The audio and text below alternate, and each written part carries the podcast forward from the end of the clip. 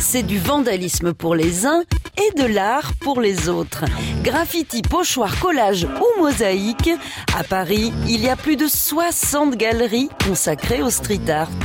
Tout dépend du graphe en fait. Il y a des graphes qui sont très jolis comme ceux qu'on voit sur le mur euh, du 14A. C'est une façon euh, d'enlever un peu de gris dans la ville.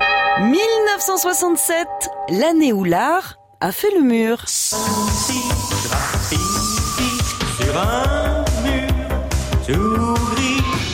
Les parois des grottes sont les premiers murs sur lesquels s'expriment les artistes préhistoriques. Le graffiti est aussi très présent dans l'Antiquité. Les messages sont politiques, religieux, poétiques ou tout simplement potaches.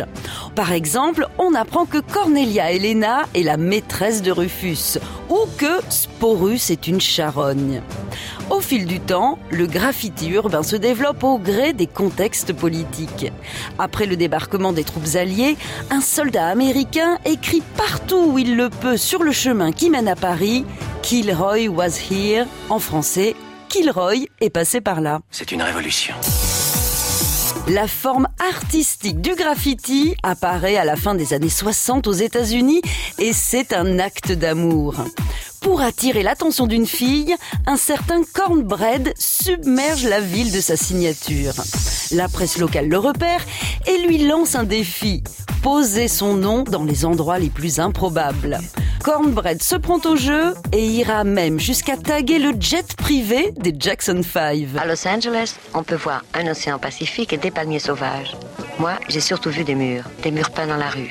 J'en ai fait un grand film en couleur et en musique. Murmure. Aujourd'hui, le street art est devenu un art comme les autres. Il s'expose dans les galeries. Certaines œuvres, qui ont longtemps été considérées comme un simple dessin sur un mur, dépassent le million de dollars. Et oui, il faut croire que le marché de l'art n'est pas complètement à la rue. On n'arrête pas le progrès. Les murs qui avaient déjà des oreilles ont des yeux et une bouche. À retrouver sur francebleu.fr.